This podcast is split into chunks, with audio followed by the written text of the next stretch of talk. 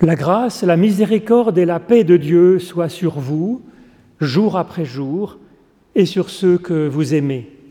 La vie en abondance, grâce sur grâce, amitié de Dieu pour vous, tendresse de Dieu, ses encouragements, sa consolation, sa paix, comme un don de Dieu qui l'emporte sur la mort c'est son appel qui nous a mis en route pour nous retrouver ici à quelques-uns ce dimanche, et c'est une force, et c'est une joie, particulièrement après ces mois un peu difficiles, avec euh, ce printemps qui arrive. Donc, je vous propose de faire monter notre louange à Dieu. Éternel notre Dieu, merci, car tu es toujours avec nous. Tu es devant nous pour nous montrer la route. Tu es derrière nous pour nous rechercher quand nos chemins se perdent. Tu es au-dessous de nous pour nous porter et parfois nous supporter. Tu es au-dessus de nous pour nous bénir, pour nous protéger. Et tu es en nous pour que d'esprit, d'âme et de corps, nous puissions porter des fruits de miséricorde et de grâce. Gloire à ton nom, ô Dieu de paix. Alors, puisque nous avons la chance de pouvoir euh, recommencer à chanter avec les masques, eh bien, je vous propose de chanter le, le psaume 100. C'est le numéro 51 dans notre psautier. Vous tous qui sur la terre habitez, chantez à votre Dieu, chantez.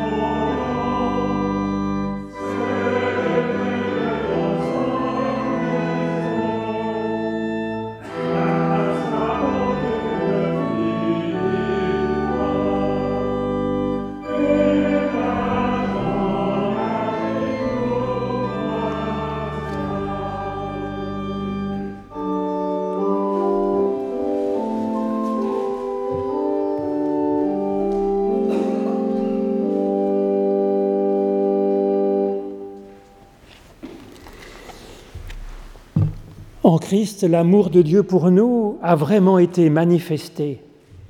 Il nous dit, venez à moi, vous tous qui êtes fatigués et chargés, et je vous donnerai le repos.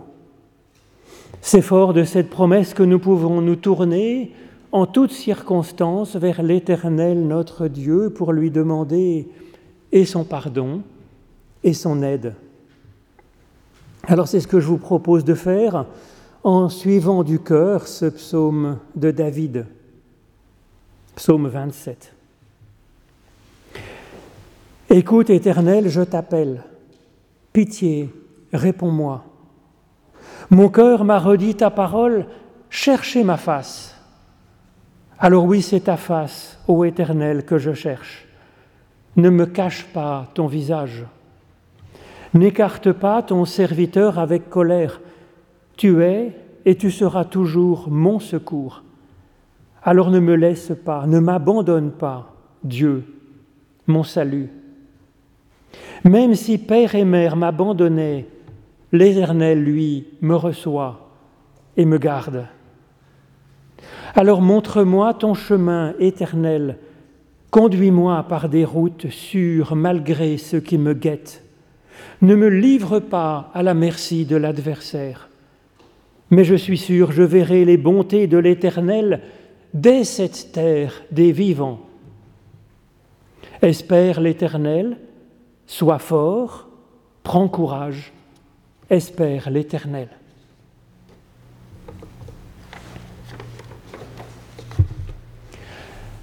Le Christ nous a donné la certitude de la bienveillance irréductible de Dieu pour nous. En effet, Dieu a tellement aimé le monde qu'il a donné son Fils, son unique, afin que quiconque ait foi grâce à lui ne meure pas, mais qu'il ait la vie éternelle. Et en Christ, oui, effectivement, Dieu se penche vers nous et nous dit, Mon enfant, tes péchés sont pardonnés, ta foi t'a sauvé, avance en paix dans la vie.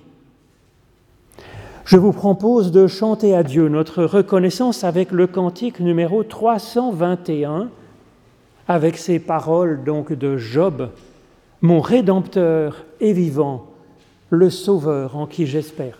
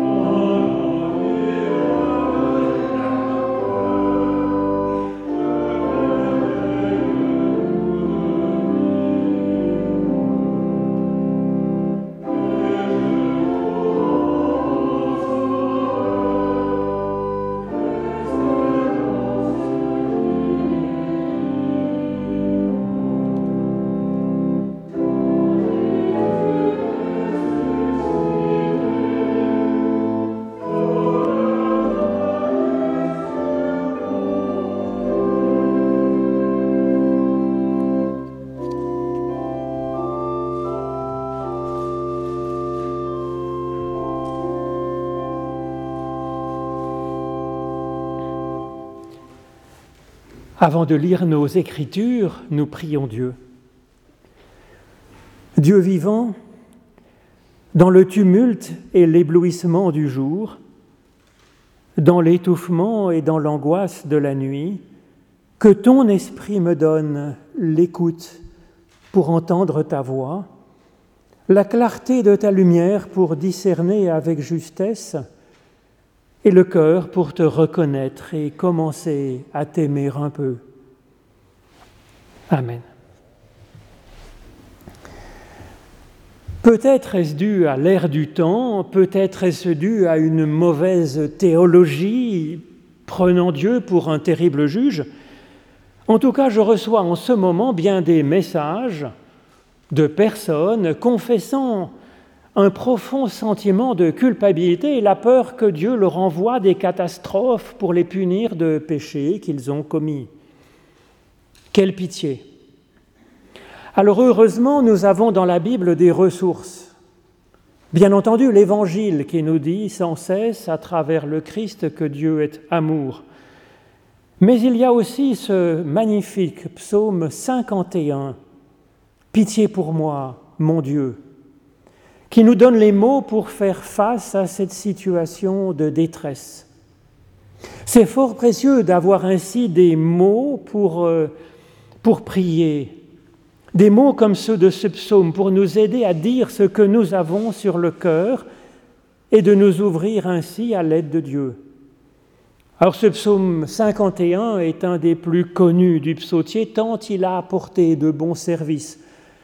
Il est connu et dit par cœur par tous les moines, tous les jours, par le juif croyant aussi, fidèle, qui le dit aussi trois fois par jour. Et il a inspiré d'innombrables cantiques spirituels, les misérérés et les kyrie eleison. Alors voici ce psaume 51 du chef de chœur, où on peut traduire aussi, comme en grec, pour l'accomplissement. Psaume de David, lorsque Nathan le prophète vint à lui après que David fut allé avec Bethsabée.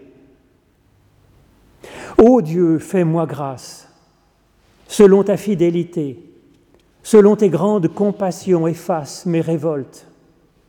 Lave-moi abondamment de ma faute et purifie-moi de mon péché. Car je connais mes révoltes et mon péché est constamment devant moi. Envers toi, toi seul, j'ai péché, et le mal à tes yeux, je l'ai fait, de sorte que tu seras juste quand tu parles et irréprochable dans ton jugement. Voici, je suis né dans la faute, ma mère m'a conçu dans le péché. Voici, tu prends plaisir à la fidélité et au fond de la conscience, au plus secret de moi, tu me fais connaître la sagesse. Tu ôtes mon péché avec l'hysope et je suis pur. Tu me laves et je suis blanc plus que la neige. Tu me fais entendre l'allégresse et la joie et ils exultent les eaux que tu avais écrasées. Détourne ton visage loin de mes péchés efface toutes mes fautes. Crée en moi un cœur pur, ô Dieu, et renouvelle un esprit affermi en moi. Ne me rejette pas loin de ta face, ne me prends pas ton esprit de sainteté. Fais revenir pour moi la joie de ton salut et que tu me soutiennes d'un esprit généreux. J'apprendrai tes voix à ceux qui, qui se révoltent et aux pécheurs, ils reviendront à toi. Ô Dieu, Dieu de mon salut, délivre-moi des sangs versés, et ma langue criera ta justice. Seigneur, tu ouvres mes lèvres et ma bouche dit ta louange. Car tu ne prends pas plaisir au sacrifice, je donne des holocaustes que tu n'agrées pas. Les sacrifices de Dieu, c'est un esprit brisé, un cœur brisé, contrit, ô Dieu, tu ne le méprises pas. Dans ta faveur, tu fais du bien à Sion, tu bâtis les murs de Jérusalem. Alors tu prends plaisir au sacrifice de justice, holocauste et offrande totale. Alors des taureaux monteront sur tes autels.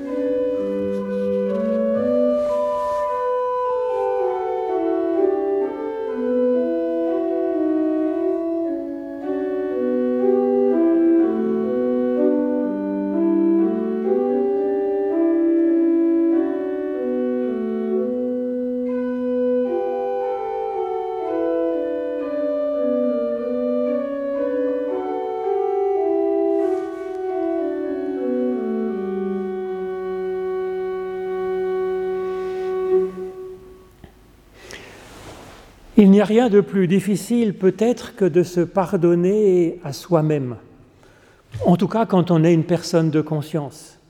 Alors voici un psaume pour demander pardon, pour appeler Dieu à l'aide quand nous nous sentons nuls. Un psaume pour qu'il nous sorte du gouffre de notre propre honte et de notre propre sentiment d'indignité. Le cheminement de guérison commence avant même cet appel à l'aide, car encore faut-il avoir conscience de notre faute. Et ce n'est pas si évident que ça. C'est la première étape esquissée ici dans l'introduction de ce psaume, quand il est écrit psaume de David, quand Nathan, le prophète, vint à lui.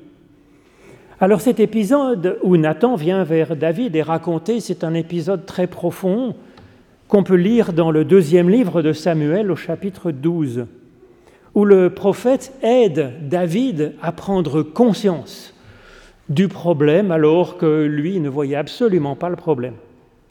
C'est essentiel car ignorer notre faiblesse, ce serait comme ne pas reconnaître le diagnostic d'un cancer. Ça n'aide pas tellement à être guéri, à se soigner.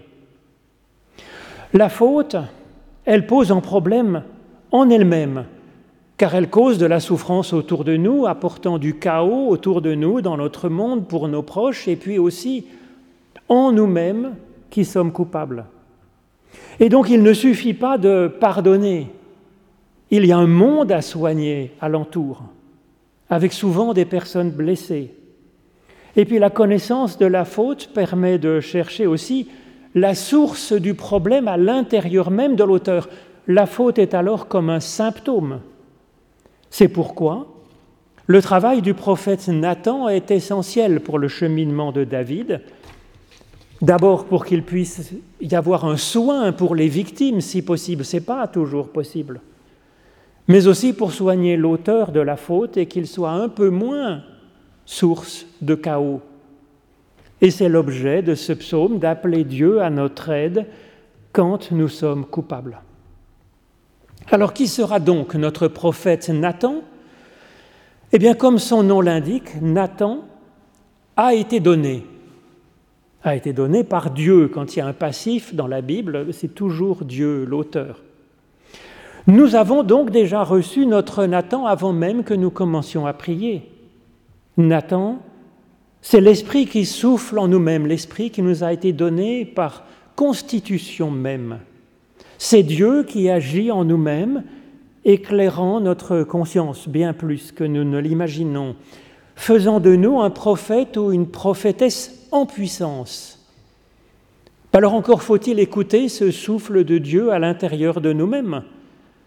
Cela demande parfois de sortir de notre grotte comme Élie pour entendre ce murmure léger, ce, souffle de fin silence. Ça peut être aussi de se retirer au désert ou dans la montagne seul, comme Jésus le fait régulièrement. Ça peut être de se réunir à quelques-uns dans une chambre haute comme, euh, ou dans une barque comme les apôtres et d'entendre alors ce souffle comme un vent puissant. Mais en tout cas, le rôle de l'Église n'est pas d'être prophète à la place de, la personne pour lui dire ce qu'elle doit savoir. Mais le rôle de l'Église, c'est plutôt de dire à la personne qu'un peu d'esprit prophétique lui a déjà été donné et que cet esprit en elle peut être de fort bons conseils pour avancer.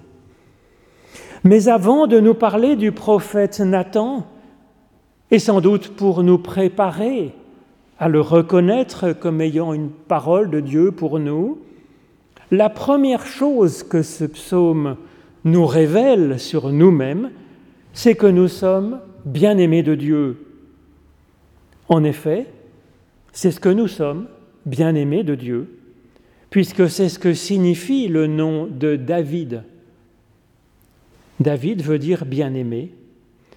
Et quand on s'est ainsi entendu appelé bien-aimé par Dieu, cela aide énormément à ouvrir notre cœur à la voix du petit prophète ou prophétesse qui est en nous, à l'entendre, à accepter ce qu'il nous dit, à ouvrir les yeux en sincérité. D'où l'importance de faire sentir aux personnes que nous aimons que nous les aimons. C'est tellement important pour elles. Essentiel de se savoir ainsi un peu aimé pour être ensuite capable d'un peu de lucidité pour nous-mêmes et de reprendre courage, en évitant à la fois l'endurcissement ou le désespoir. L'un et l'autre sont notre perte. Les personnes les plus inquiétantes que j'ai rencontrées quand j'étais aumônier des prisons, c'étaient les personnes qui, semblaient n'avoir pas même le début d'une conscience de leur faute. Quant au désespoir devant ses propres fautes, devant ses propres insuffisances, je vois ce désespoir torturer tant de personnes dont je reçois des appels. D'où l'importance de dire aux gens que Dieu les aime, l'amour de Dieu, libérer ainsi leur confiance de Dieu et chasser cette crainte d'être grillés par la foudre d'un Zeus terrible. Oui, Dieu est le secours du juste comme du pécheur. C'est ce que ce psaume 51 nous invite à découvrir dès les premiers versets dans ce premier souffle de prière dont David arrive à être capable. David implore d'abord la grâce de Dieu. Il s'adresse ainsi à lui comme à un roi bienveillant qui peut déroger à l'impitoyable justice en accordant sa grâce qui est par définition imméritée, comme celle par exemple du président Trump qui, qui gracie qui il veut, même si la personne est coupable. Ensuite, David en appelle à la bonté de Dieu. Il le considère alors comme un ami, un ami qui viendra en aide à son ami qui est dans le pétrin. Enfin, Dieu en appelle à la grande compassion ou à la miséricorde de Dieu, c'est-à-dire qu'il considère Dieu comme une tendre maman. En effet, ce mot de miséricorde, c'est littéralement l'utérus et même les utérus de Dieu. David en appelle ainsi aux mille façons dont Dieu nous accouche à une existence en abondance. En une phrase, ce psaume nous invite donc à un cheminement d'évangile. C'est un cheminement théologique suscité par le fait de se savoir aimer de Dieu, en fait. Cheminement de l'intelligence rendu possible par ce souffle qui, en nous-mêmes, nous permet de reprendre courage, de cheminer. Alors oui, Dieu est par nature un roi, il est d'un tout autre ordre que nous-mêmes. Et pourtant, il se révèle à nous comme un ami serviable, comme d'égal à égal, et il se révèle à nous même comme une tendre maman. C'est un cheminement théologique que le monde a encore à vivre. Le Dieu auquel les athées ne croient pas, c'est souvent ce Dieu terrible, impitoyable, tout-puissant. Et puis, bien des croyants et même des chrétiens ont encore à découvrir que Dieu est en réalité pour nous un ami, une tendre maman, et pas un terrible juge, Dieu tout-puissant, magicien, Père Noël ou je ne sais quoi d'autre. Ce psaume nous invite ainsi à un cheminement théologique, mais aussi à un cheminement spirituel, un cheminement de prière. En se sachant le bien-aimé de Dieu, ben cela aide à se lancer dans la prière comme un enfant vient se blottir contre sa tendre petite maman, pouvant parler et pouvant se taire, pouvant écouter et pouvant répondre en sincérité, en confiance. Ce cheminement théologique et spirituel rendant possible une saine repentance, non culpabilisante, mais lucide et féconde. Ce serait nocif de se sentir humilié par Dieu. Ce n'est pas ce que propose ce psaume, pas du tout. Un roi, c'est vrai, un tyran pourrait vouloir écraser des, des révoltés, des rebelles, des insoumis. Mais un ami supportera la mauvaise humeur de son ami, la faute de son ami. Une maman ne cessera de vouloir le mieux pour son enfant, que son enfant devienne la personne géniale que la maman voit déjà dans son enfant. La prière de repentance, c'est une lucidité sur nos points de faiblesse, ce n'est pas une humiliation. Ce n'est pas pour nous abaisser devant Dieu, au contraire finalement, c'est laisser Dieu être en dessous de nous pour nous soulever, pour nous élever, pour nous porter. La repentance, elle s'ouvre, c'est vrai, à une parole royale qui nous dit que nous sommes l'enfant de Dieu. Elle s'ouvre aussi au coup de main de l'ami et elle s'ouvre aux soins de la maman qu'est Dieu. C'est très efficace. C'est pourquoi Calvin nous appelle à lire ce psaume 51 le plus souvent possible, nous dit-il, comme un exercice spirituel bah, qui peut être fécond, qui nous aide à avancer. Ce psaume, c'est aussi le récit de Dieu qui prend l'initiative de cette descente vers nous. La question n'est donc pas de convaincre Dieu de nous pardonner grâce euh, à notre sincère repentance, contrition, ni grâce à des sacrifices de louanges ou des confessions de foi vibrantes. Au contraire, ce psaume nous dit que son amour a précédé même notre existence. C'est avant même notre prière que déjà il nous avait donné son souffle prophétique, son esprit. Et c'est ce Dieu qui est à méditer d'abord, je pense, par la pensée, consciemment. C'est ensuite en nous-mêmes que nous avons à découvrir notre petit Nathan interne, et puis commencer à prier en se mettant à l'écoute finalement de ce souffle de Dieu en nous, mettre des mots ensuite sur notre lamentation, sur notre repentance, sur notre espérance, sur notre louange enfin. Puis, comme dans une recette de bon pain, il faut laisser reposer la pâte le temps qu'il faut pour que le levain que Dieu aura apporté puisse faire lever toute la pâte. Cheminer ainsi du Dieu roi au Dieu ami jusqu'au Dieu maman, dans notre théologie, mais aussi dans notre prière. Cependant, comme souvent dans la Bible, de nouvelles portes sont ouvertes sans qu'il faille refermer les autres portes. Le texte biblique est comme la tunique de Jacob dans la Genèse. Elle est multicolore, chatoyante, mordorée, moirée. Et c'est comme la vie elle-même qui a de multiples tonalités, multiples couleurs, et encore plus comme Dieu lui-même. Et donc il semble qu'il faille garder ensemble ces trois visages de Dieu qui sont ici convoqués par David, le roi, l'ami et la maman. Dieu n'est pas seulement tendresse, amour et compassion, parce que ça nous ferait une bonne jambe finalement de se savoir aimer de Dieu alors que nous avons besoin de secours. Il est aussi un roi puissant, notre Dieu, sans cesse en train de créer le ciel et la terre, comme le dit le psaume 121 inspirant à la fois à l'intérieur de nous-mêmes notre capacité à être libre, à être nous-mêmes, alors que Dieu est aussi en train de s'occuper d'inspirer une évolution à l'univers entier, jusque dans les lointaines galaxies. C'est cette tension, ce grand écart extrême entre un Dieu complètement transcendant et un Dieu qui est si proche qu'il est à l'intérieur de nous. Je pense que c'est cette tension qui est à méditer et qui est à vivre par la foi, je pense.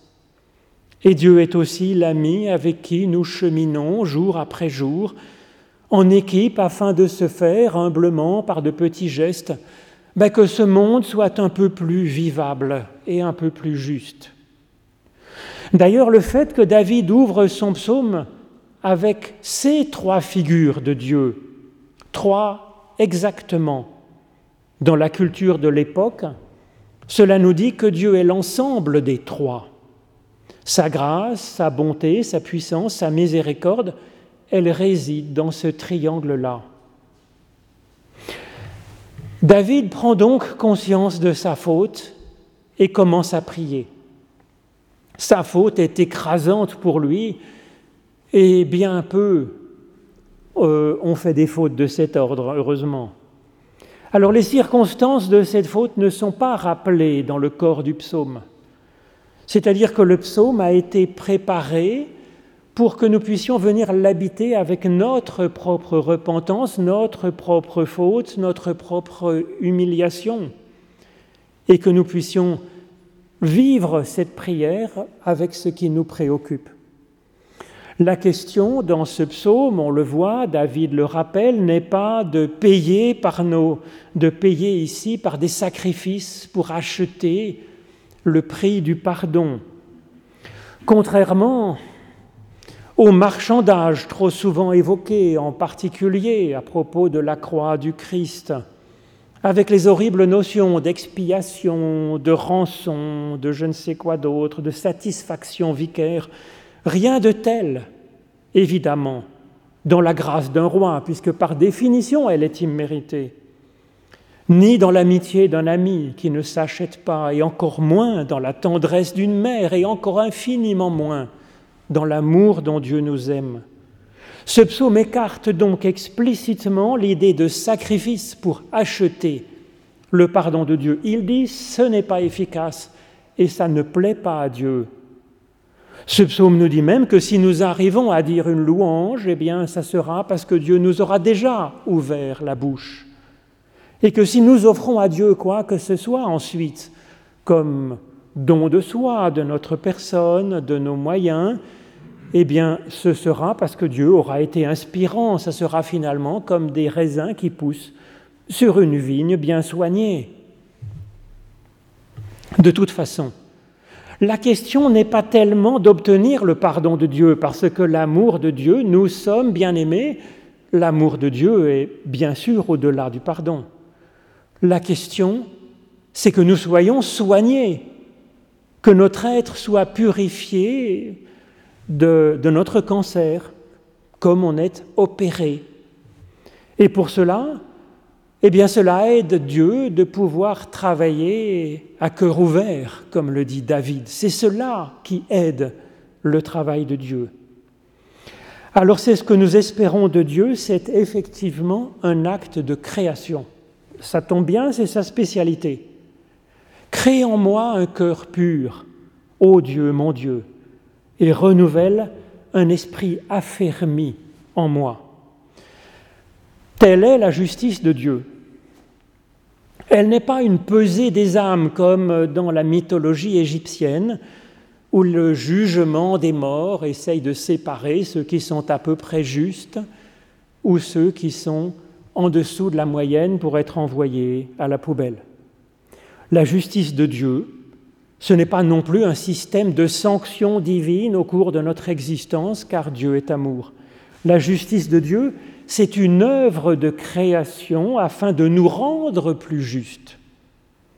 Elle est un acte de création royale, elle est le coup de main d'un ami fidèle, elle est le soin, elle est l'utérus qui nous donne la vie à travers une mère,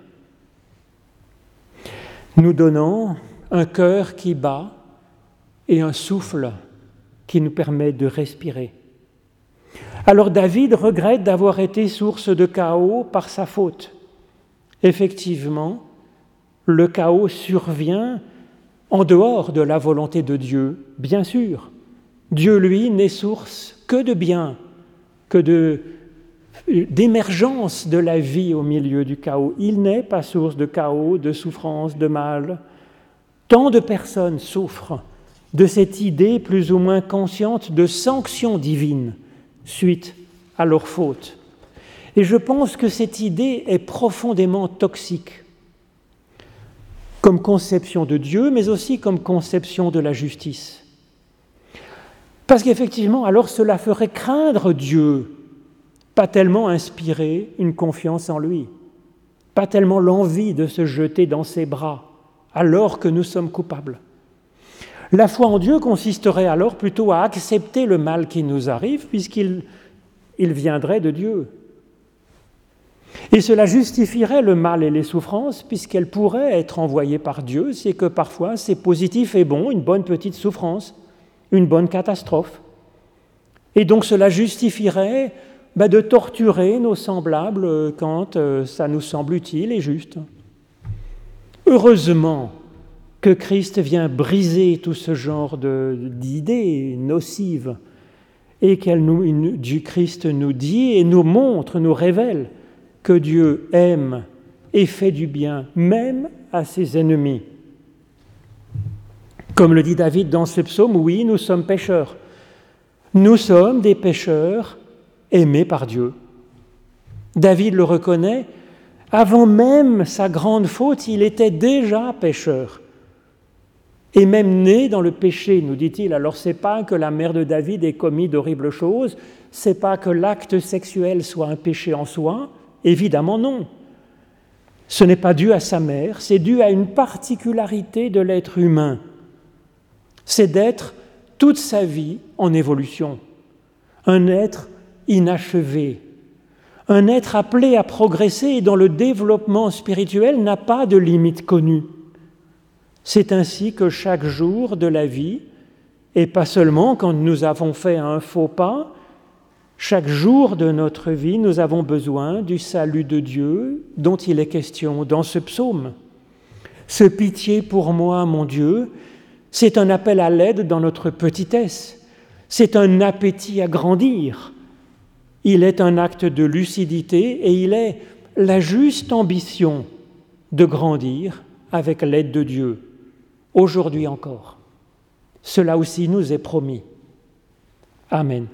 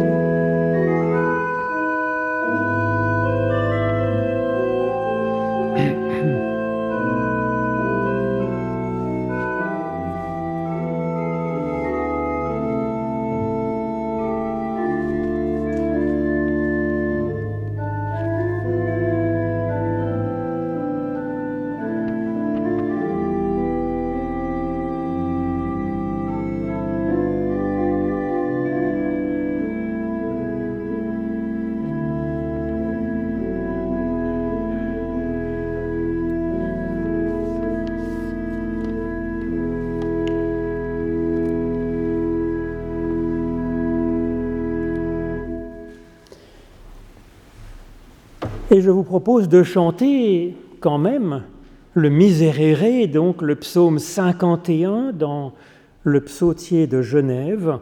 C'est le numéro 27 dans notre recueil. Et je vous proposerai de chanter les strophes 1 et 4.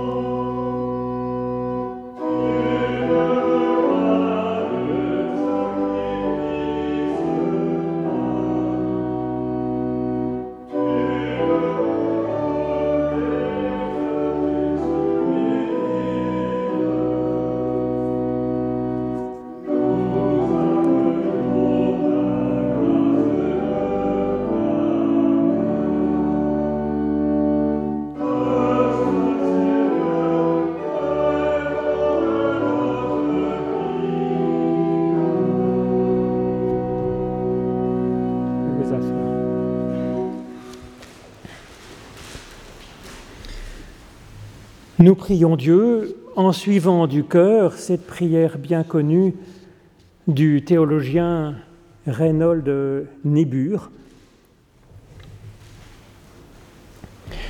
Mon Dieu, accorde-nous la grâce d'accepter avec sérénité les choses qui ne peuvent être changées. Et donne-nous le courage de changer les choses qui doivent être changées et donne-nous la sagesse de les distinguer les unes des autres. Et qu'ainsi nous discernions vers quelle personne, quelle situation, quel projet nous pourrions aller, inspirés par toi ou notre Dieu, éclairés et soutenus par ton souffle en nous, par ton amour, par ton pardon, par tes encouragements de sorte que pas une personne au monde ne se sent abandonnée, isolée, meurtrie, affamée, malade. Et pour cela, oui, ô notre Dieu, donne-nous ton esprit, toi, notre Père et notre Mère que nous avons dans les cieux. Notre Père qui es aux cieux, que ton nom soit sanctifié que ton règne vienne, que ta volonté soit faite sur la terre comme au ciel. Donne-nous aujourd'hui notre pain de ce jour. Pardonne-nous nos offenses, comme nous pardonnons aussi à ceux qui nous ont offensés, et ne nous laisse pas entrer en tentation, mais délivre-nous du mal, car c'est à toi qu'appartiennent le règne, la puissance et la gloire pour les siècles des siècles. Amen. Alors grand merci à Didier Godel pour euh, l'accompagnement euh, à l'orgue, vient donner donc une sensibilité, une émotion dans le culte, c'est si important. Alors ce service sera même un peu augmenté dimanche prochain, puisqu'on sera le 20 juin, c'est à peu près le jour de la fête de la musique, et donc il y a un peu un culte amélioré musicalement encore pour euh, dimanche prochain, donc ça sera à Champel avec Vincent Schmitt. Alors le pasteur Vincent Schmitt, il vient euh, remplacer un petit peu Marie Sénèque, qui est donc en arrêt de maladie, la pauvre, pour des mal de dos crucifiants. Donc, il est en tout cas pour les trois prochains mois donc ad intérim à la place donc de Marie Sénèque. Moi-même, j'ai été appelé à d'autres fonctions vers le 1er septembre, donc je serai du côté d'Arvélac. Alors, qu'est-ce qu'il y a d'autre? Il y a donc mardi prochain, il y a une rencontre théologique avec Emmanuel Fuchs et moi-même sur les gros mots de la foi. Là, c'est un très très gros mot, la résurrection, avec un point d'interrogation quand même. C'est mardi prochain, donc c'est à 18h15 euh, à Champel. Et puis, donc, si vous le voulez, vous pouvez prendre le texte de la prédication que je vous ai proposé pour euh, en prendre et en laisser, et puis ben, pour euh, le, passer peut-être à quelqu'un que vous aimeriez, que vous penseriez pouvoir être intéressé. Oui?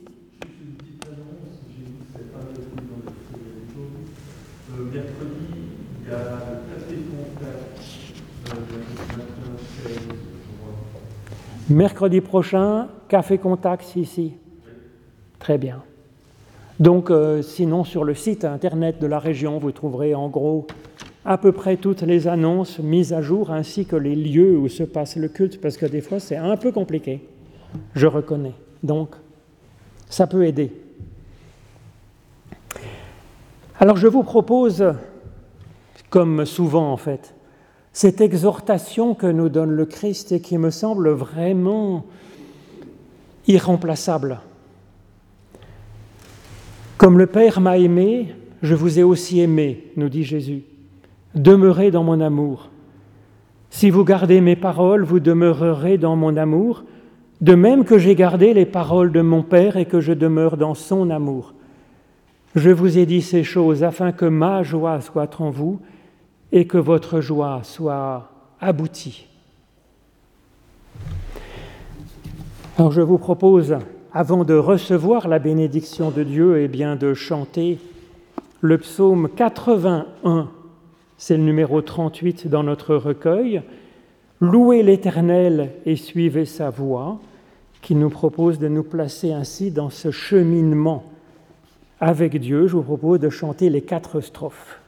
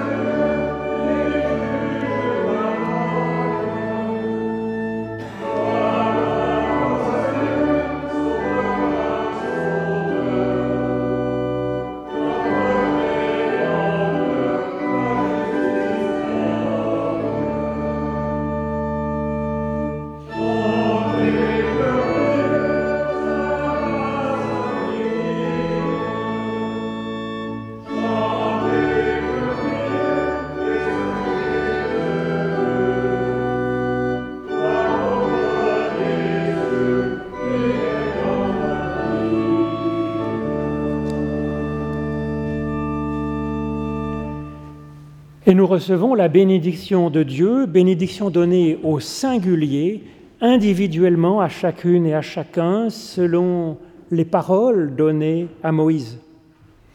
L'Éternel te bénit et t'accompagne fidèlement, jour après jour, sur la route que tu auras choisie.